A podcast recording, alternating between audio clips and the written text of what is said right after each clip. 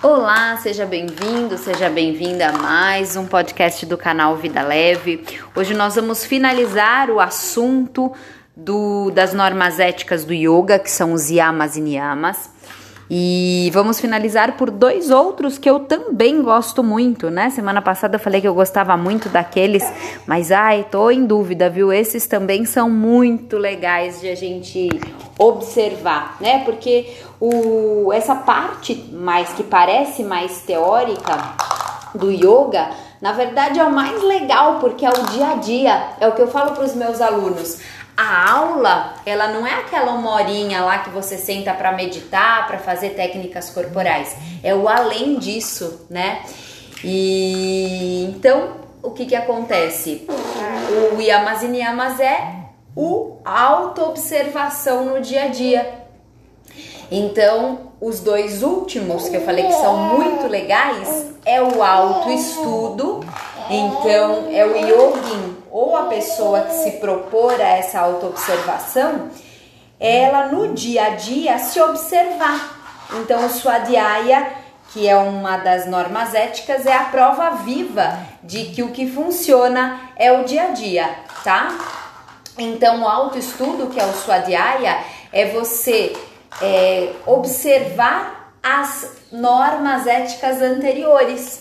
Então, todos os dias você é, sentir o que, que no seu comportamento pode tornar a sua vida melhor, né? O que, que você quer mudar, o que, que você quer melhorar. Uh, né, eu falei semana passada, mas re, repetindo, frisando, o sair da zona de conforto, né? O tempo todo é você se colocar para cima, você pensar que a gente que nós somos seres em constante transformação, né? Então esse autoestudo ajuda nisso. Ele e ele é praticado mediante isso, mediante a nossa, o nosso convívio. Então no convívio com o outro, eu faço autoestudo, o que, que eu posso melhorar? É, né, em relação às min, aos meus comportamentos, no meu círculo de amizades, no trabalho. É essa, é essa relação social que vai me ajudar nesse processo do autoestudo e da autoobservação, tá bom? Então, esse é o Swadhyaya.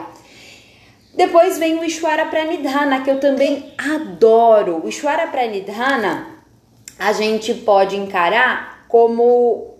É, Resumindo, né? Você já fez tudo o que você podia fazer? Então, Ishwara Pranidhana. Como assim? Uh, as pessoas elas nutrem muitas vezes um sentimento de desespero e ansiedade, que é assim: ah, eu preciso arranjar um emprego. Você já fez tudo o que você podia fazer para arranjar um emprego? Você, né, vou dar alguns exemplos. Você já, ah, tô estudando para me recolocar no mercado de trabalho. Eu tô mandando meus currículos, eu tô conversando com pessoas conhecidas. Eu, né, tô fazendo tudo aquilo que está nas minhas mãos. Já fiz tudo isso? Ishwara Pranidhana. Não adianta eu ficar dia e noite mastigando aquela ideia e me corroendo por dentro que ai, eu, ai, eu preciso arranjar um emprego. Ai, meu Deus, eu não tenho emprego. Ai, meu Deus. Por quê? Porque senão você não dorme, você não come, você não vive, né?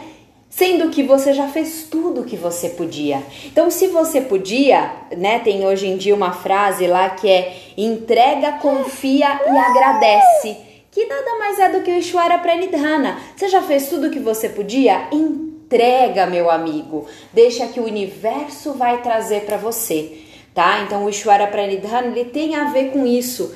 É, tem a ver que a vida tem o seu curso e que a gente deve confiar nessa lei natural do universo, né? Então é isso. É isso que eu queria trazer para vocês, que esses dois últimos e esses dois últimos niyamas possam trazer aí para o seu final do ano muita autoentrega, muita alegria, muita leveza, tá bom? Um grande beijo e nos vemos no próximo tema, nos próximos podcasts.